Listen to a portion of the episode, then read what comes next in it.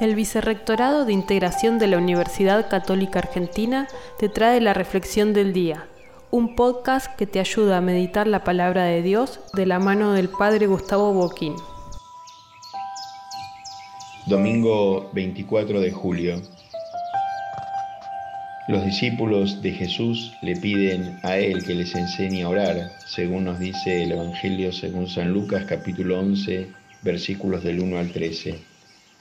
Y Jesús presenta la novedad de llamar a Dios Abba, Padre, es decir, una relación íntima, afectuosa, no solamente como Señor, Creador, Altísimo, el que todo lo ve, sino alguien entrañable con quien se tiene un vínculo filial.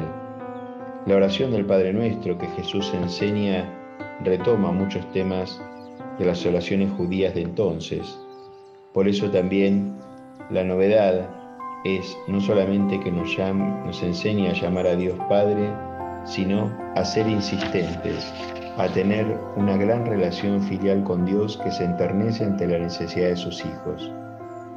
Nuestra oración del Padre Nuestro puede ser muy linda si es que verdaderamente hablamos en este espíritu de hijos con nuestro Padre.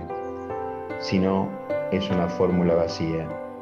Por eso le pedimos al Señor que nos enseñe a orar en el Espíritu y que podamos descubrir a través de la oración ese vínculo que nos une a Dios a quien llamamos Papá.